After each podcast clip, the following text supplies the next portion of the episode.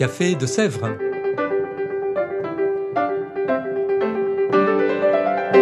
Au Café de Sèvres, on discute philosophie et théologie.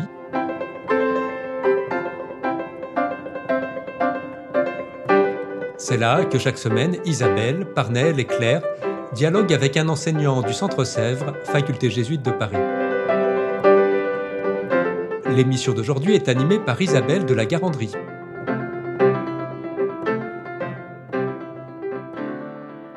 Chères auditrices, chers auditeurs, bonjour. Bienvenue dans ce nouvel épisode du Café de Sèvres. Nous recevons aujourd'hui Éric Charmetan. Éric, bonjour. Bonjour. Éric, euh, vous êtes jésuite, docteur en philosophie, doyen d'ailleurs de la faculté de philosophie aux facultés Loyola Paris. Vous êtes ingénieur de formation et vous proposez ce semestre, entre autres multiples formations dispensées, un cours avec Étienne de Rouquigny en partenariat avec le centre, centre Théillard de Chardin intitulé Intelligence artificielle IA et doctrine sociale de l'Église. Alors euh, peut-être euh, avant toute chose et de rentrer dans le cœur du sujet de, ce cours, qu'est-ce que le Centre Théillard de Chardin et quels enjeux d'un partenariat avec les facultés Loyola Paris? Alors, Le Centre Théillard de Chardin ouvert en juin 2023 euh, est le, résultat d'une collaboration entre les évêques d'Île-de-France, la Compagnie de Jésus, donc pour créer un, lieu d'église au milieu du plateau de Saclay, donc euh, au lieu de la recherche scientifique avec beaucoup d'ingénieurs euh, qui sont formés euh, sur place, et donc d'être un lieu vraiment de rencontre entre science, philosophie, spiritualité, pour que chacun puisse avancer, porter cette dimension technique de l'existence aussi en relation avec la philosophie et, et la foi chrétienne. Très bien. Et euh, l'enjeu d'un partenariat plus particulier avec euh, les facultés Loyola Paris? Pour les facultés Loyola Paris, en tout cas, il s'agit vraiment de, pouvoir être euh, présent aussi à, ces questionnements contemporains. Donc, effectivement, ces recherches enfin, très avancées sur le plateau de Saclay, tant du côté de, de la physique quantique que de l'informatique, et en particulier enfin, sur l'intelligence artificielle et de, proposer aussi une réflexion philosophique, euh, théologique euh, en lien avec ces recherches. Très bien. Alors, si on en vient maintenant plus au sujet du cours en lui-même, euh, c'est un peu surprenant spontanément d'entendre un titre de formation qui va croiser d'un côté la doctrine sociale de l'Église, de l'autre un sujet d'actualité scientifique plutôt brûlant, comme l'est l'intelligence artificielle, dont on entend souvent parler, même dans les médias généralistes. Alors, comment est venue l'idée de ce cours? D'une part, depuis plusieurs années, en lien avec euh, l'association euh, Espérance et Algorithme, euh, le centre, enfin, le centre CEF devenu faculté jésuite de Paris, donc travaille sur ces questions, donc avec des entrepreneurs en IA et justement avec une recherche sur les aspects anthropologiques, éthiques, spirituels liés à ce développement des algorithmes. Et donc on avait eu l'occasion il y a quelques années de proposer un séminaire au Centre Sèvres et cette année, en lien avec euh, le lancement du Centre Théillard de Chardin, de se dire bah, que c'était important d'être présent euh, sur ce lieu. Ça sera un cours d'ailleurs en mode hybride qui permettra euh, à des gens qui sont à distance de, le suivre, justement pour avancer sur bien comment effectivement la réflexion d'anthropologie chrétienne, d'éthique chrétienne rencontre aussi ce développement technique de l'intelligence artificielle. Euh, doctrine sociale de l'Église, euh, et il y a, on peut dire que c'est un peu nouveau, euh, même si on peut dire que c'est aussi un sujet très important pour l'Église, parce qu'on peut se rappeler qu'en 2020, il y a eu l'appel de Rome concernant un certain nombre de principes éthiques à respecter dans la conception des algorithmes, avec des grandes sociétés comme Google, Microsoft et d'autres. Et puis plus récemment, le pape pour son message pour euh, le 1er janvier 2024 a sorti euh, une longue, un long texte concernant l'intelligence artificielle et pour dire que à la fois c'était le lieu de l'expression de la créativité humaine et on pourrait dire de, de l'image de Dieu en, l'être humain et en même temps euh, voilà un lieu aussi d'ambivalence, de risque pour le futur de l'humanité. Donc vraiment, en fait, même le croisement est d'actualité entre les deux disciplines. Euh, alors peut-être pour nos auditrices et auditeurs, peut-être moins familiers, est-ce qu'on peut rappeler quelques grands principes de la doctrine sociale de l'Église et en particulier ceux que vous aurez l'occasion d'évoquer dans ce cours?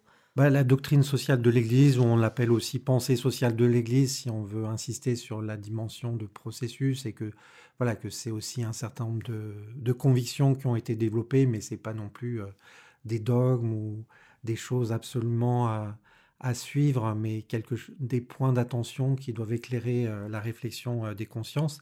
Donc, il y a, parmi les principes importants, il y a la question du bien commun.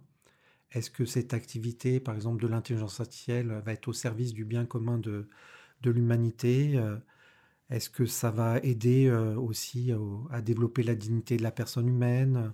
Quelle attention est portée aux pauvres? Donc cette question de l'option préférentielle pour les pauvres. Donc il y a la question aussi de voilà des usages, de la destination universelle des biens. Et parmi les choses aussi importantes, c'est comment l'être humain participera ou pas, enfin ou sera un peu mis de côté par cette intelligence artificielle.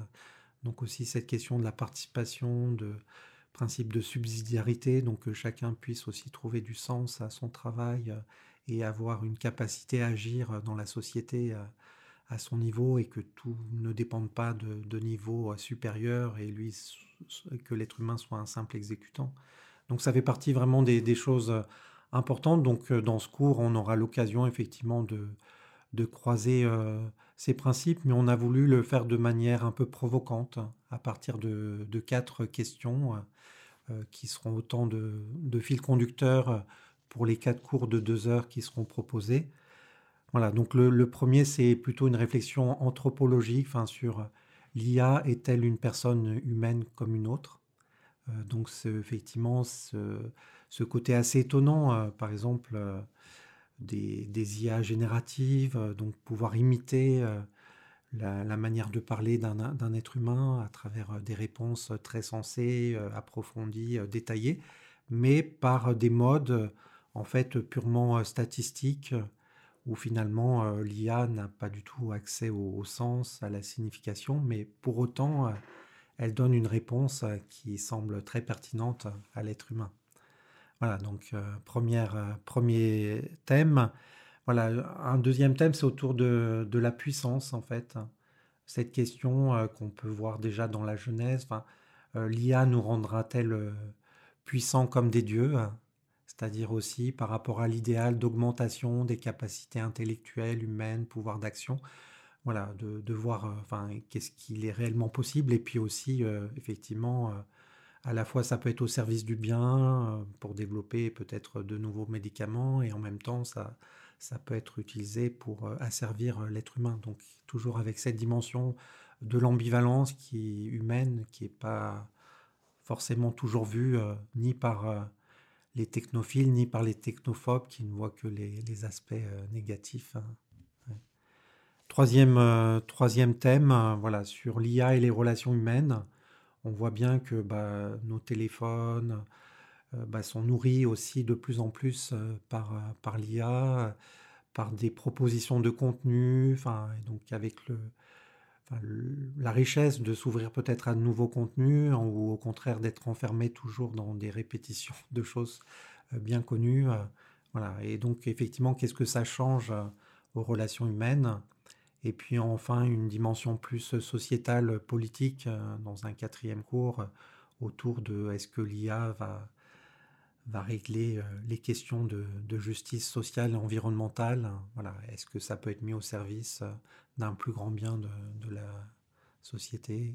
Oui, donc euh, quatre thématiques vraiment importantes à l'heure de pour aujourd'hui. et justement, pour rebondir sur votre dernier axe, c'est vrai qu'on entend quand même souvent parler de l'intérêt de l'intelligence artificielle pour gagner du temps dans différents domaines. Euh, et notamment en accédant à des contenus de qualité pour une illustration, pour un devoir, pour certains, avec le plagiat. Euh, est-ce que l'intelligence artificielle peut nous aider vraiment? Est-ce qu'il y a quand même euh, notamment parce que là, pour des petites choses, on le voit bien, mais vous mentionniez euh, la question politique.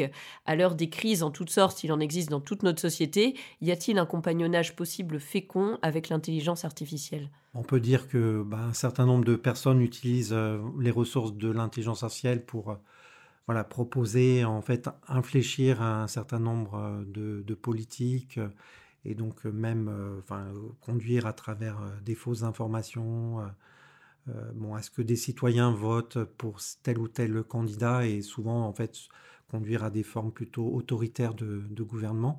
Et donc c'est vraiment un enjeu aussi bah, d'utiliser ces ressources en sens inverse pour détecter justement ces processus d'influence, pouvoir les limiter. Donc on peut dire d'une certaine manière c'est IA contre IA. Un sacré match. voilà. Parce que de fait, il y, a, des choses dans les, capacités d'influence qui dépassent vraiment tout ce que peut faire un, être humain tout seul. Donc la création, je sais pas, de chatbots, enfin qui interviennent. On le voit pour un certain nombre de journaux, enfin dans les commentaires, que effectivement c'est pas forcément des êtres humains euh, qui sont derrière euh, ces, commentaires. Et donc euh, c'est vrai que par rapport au biais en fait de, perception et, de ces nouvelles techniques de propagande, de fait c'est un enjeu tout à fait crucial. Après, il peut y avoir aussi des usages plus pour essayer de trouver, je sais pas, de, de nouvelles molécules pour des médicaments, de travailler sur les configurations euh, géométriques, euh, etc., des, molécules. Donc il y, a beaucoup en fait d'usages qui sont rendus possibles en fait par ces algorithmes qui sont capables de manipuler des, des données euh, considérables qu'aucun être humain n'est capable de manipuler dans un temps fini. Ouais. et même pour des, une crise comme la crise climatique, on peut trouver peut-être un usage ou pour l'instant ça semble encore de l'ordre d'un futur irréaliste? Bah, disons, pour les, les usages, euh, voilà, je pense que ça, pour exploiter un certain nombre de données euh, du passé, de, de l'histoire de la Terre, euh, je pense que ça peut être assez utile. Après, sur les, les modèles, sans doute aussi de, de tester en fait, je sais pas, la fiabilité ou la, résistance des, des, modèles, effectivement, ça peut être aussi utile. Après, il y a, bien sûr d'autres usages, mais de fait, c'est toujours une conjonction quand même du, d'une créativité, d'une inventivité pardon, humaine avec euh, finalement euh, les capacités de, ces algorithmes. Oui, donc euh, des choses voilà prometteuses, mais encore à développer, justement toujours en lien avec l'humain. On entend bien l'importance de l'articulation. Alors justement, un petit peu en lien avec ce lien humain-IA et qui est en lien avec le deuxième axe que vous mentionniez, est-il vraiment rationnel de lier quelque chose de profondément humain, comme l'est la doctrine sociale de l'Église, à l'intelligence artificielle, parce que vous parliez de la Genèse, mais euh, on sait qu'elle elle tend, cette intelligence artificielle, à repousser en quelque sorte les limites de l'humain, et en plus, elle nous, elle nous contraint en quelque sorte à penser le transhumanisme, qui est quand même une grande question pour aujourd'hui. Oui, alors je ne sais pas si effectivement c'est lié que, qu'à l'IA ou effectivement à l'usage enfin, plus général de, la technique pour améliorer euh, effectivement euh, l'être humain. Et de fait, le transhumanisme, ça fait partie de ces courants, enfin, pour penser une forme d'amélioration. Hein, dans, les premières versions en fait, du transhumanisme, c'était en fait la question de comment rendre le, génie ordinaire, mais c'est, ça passait plus par l'éducation euh, et puis en fait changer un peu effectivement le, type de parcours pédagogique proposé.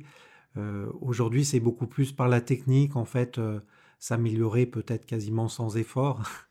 Euh, grâce à, alors ça peut être au niveau corporel euh, par des prothèses, et puis du côté de l'esprit, euh, se dire effectivement, dans certaines versions du transhumanisme, il s'agit de, de rêver de se transférer sur une machine, en fait de numériser entre guillemets le cerveau humain, et penser que peut-être le résultat au bout sera, si c'était possible, en tout cas, sera encore une personne ou un, euh, ce qui, n'est pas du tout garanti, parce qu'il y a quand même une vision quand même très algorithmique en fait de, l'être humain et très neurocentrée aussi, alors que la personne humaine c'est aussi un corps, euh, c'est tout euh, les, des émotions, c'est et que finalement en fait par rapport à, à ces recherches, enfin ça voilà ça doit nous inviter à, à réfléchir au fond sur, de manière un peu nouvelle sur la spécificité euh, humaine. Justement, on réfléchit des fois par rapport aux animaux, mais là, par rapport aux machines qui sont enfin, des émanations, des créations en tout cas pour l'instant de, de l'être humain, mais de, voir justement qu'il y a beaucoup de choses qui ne sont pas de l'ordre euh, du calcul euh, dans l'expérience humaine. et que finalement il peut y avoir un côté fascinant en fait de ce que ça permet, mais sans voir suffisamment aussi les limites, du côté de l'intelligence à la fois très générale de l'être humain et puis qui peut aussi se spécialiser. Parce que les, les IA, en fait, soit on peut avoir des IA très spécialisées, euh, mais avoir une IA très spécialisée, une IA très générale, c'est pas trop possible. voilà, pour l'instant en tout cas. et donc, c'est vrai que c'est vraiment une invitation à, à pouvoir retraverser un peu aussi sa la tradition et puis aussi le, côté bien fait lié à la technique. Parce que parfois on peut être vraiment que dans le côté négatif. Hein. bon, mais personne, enfin, il y a eu des essais, enfin, de revenir à une vie sans électricité, sans machine, etc. Mais en fait, les, on voit quand même vite les limites. Hein. les limites effectivement euh, sans technique et les limites aussi très réelles de l'être humain. Donc une invitation en tout cas à redécouvrir peut-être ce sens de la personne à laquelle euh, vous nous invitiez.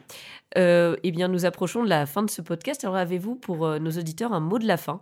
Bien le, mot de la fin c'est inscrivez-vous pour ce cours et puis venez participer parce qu'il y aura aussi une dimension interactive. C'est un cours que je ferai avec Étienne de Rocchini donc qui lui-même est mathématicien, a été euh, vice-recteur de la recherche à, l'école centrale euh, de Paris euh, et est entrepreneur, donc travaille sur plusieurs entreprises et qui a écrit un petit livre sur le sens de l'IA à l'heure de Pascal entrepreneur. Parce que bon, Pascal, qui est bien connu aussi pour ses pensées, a été un des premiers à proposer un système de transport en commun, en fait, de, à l'époque, euh, et justement en, optimisant les, les, chemins qui, voilà, pour prendre plusieurs personnes, euh, bon, qui n'a duré malheureusement pas très longtemps, parce qu'après ça a été racheté par le système officiel des carrosses de l'époque, qui voyait un peu leur monopole mis en défaut. Dommage. Très bien. Eh bien, euh, Éric Charmetan, un grand merci à vous. Et quant à nous, chères auditrices, chers auditeurs, nous nous retrouverons bientôt pour un nouvel épisode du Café de Sèvres. Au revoir.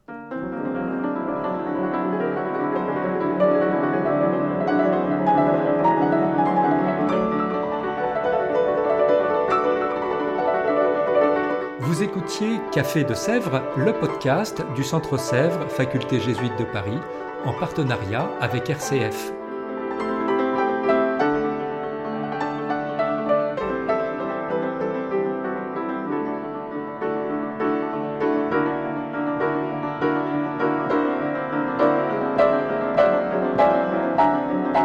Pour ne rater aucun épisode, abonnez-vous sur votre application préférée Spotify, Deezer, Apple Podcast ou Google Podcast.